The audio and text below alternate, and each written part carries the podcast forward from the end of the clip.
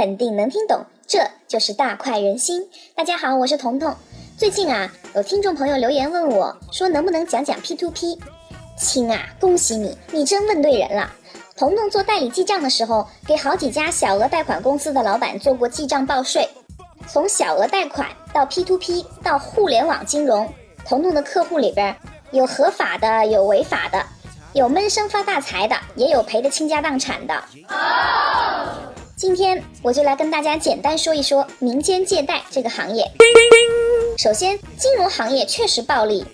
彤彤以前的节目说过，就连现代会计学也是伴随着银行业而诞生的。而我国的现状，很多小企业和个人从银行是贷不到款的，民间借贷自然就有它的生存空间喽。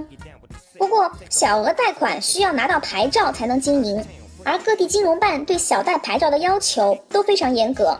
问题就来了，大家有没有想过，干民间借贷的老板通常都是什么人呢？社会人儿。左青龙，右白虎，大金链子，小金表，一天三顿小烧烤。你说这种大佬有几个能符合金融办对小贷牌照的要求啊？所以呀，小贷公司拿了牌照合法经营的是少数，更多的是注册个什么咨询公司，没有小贷这种字眼，不受监管。那么 P2P 又是什么呢？本来 P2P 只是一个中介平台，有人想放款收利息。有人想从上面借钱，P2P 只是一个妈妈桑的角色，两头收点手续费就完了。前两年为什么 P2P 这么火呢？因为我们中国人太聪明了，很多老板打着 P2P 的旗号，自己伪造贷款需求，把借来的钱放进自己的兜里，再拿去倒腾这倒腾那，赚钱了还好，亏钱了那就再借新账还旧账。这两年出的事儿，大家去百度一下都能看到，彤彤在这里就不说了。就是因为出的事儿太多太大了，现在 P to P 早已不像当年那么风光了，也被管得很死。如今行业内的大佬追捧的是高大上的互联网金融，因为大佬们发现互联网金融比传统小贷业务好赚多了。为什么呢？解释一下，传统的小额贷款只能在当地开展业务，小贷业务有两个关键点，一个是获客，一个是风控。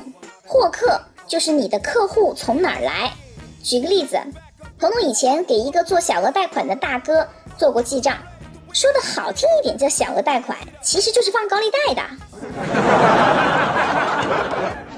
那个大哥从眉心到额头有个刀疤，脖子上的大金链子下边挂着个玉观音的吊坠，一看上去就有一种铜锣湾扛把子的气质，一般小混混见到他当时就怂了。这个大哥获客的方式就是派他的小弟，一部分在房管局、车管所、公证处这三个地方见人就派卡片，还有一部分天天在各大停车场车窗上边塞小卡片。听众朋友们，这个就叫获客。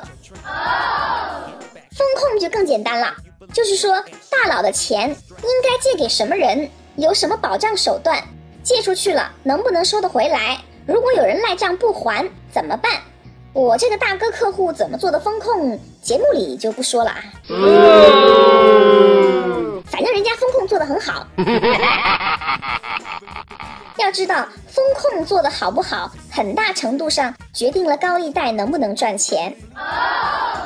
有些其他行业的老板被人忽悠说金融行业怎么怎么赚钱，把自己一生的积蓄都拿出来放贷，结果就是因为风控没有做好，下场很悲惨。听众朋友们，真的不要轻易涉足自己不熟悉的领域，不管是做生意还是投资买股票，都是一样的道理。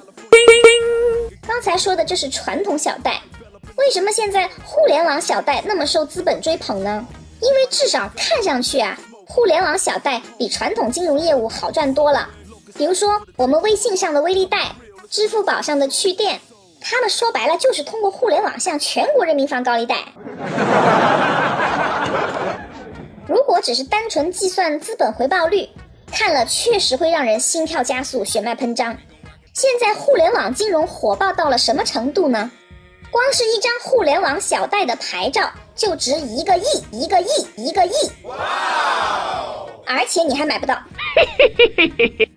彤彤有一个朋友是从事传统金融业的，他最近也在琢磨互联网金融，谈了五六波技术团队，但是进展不太理想。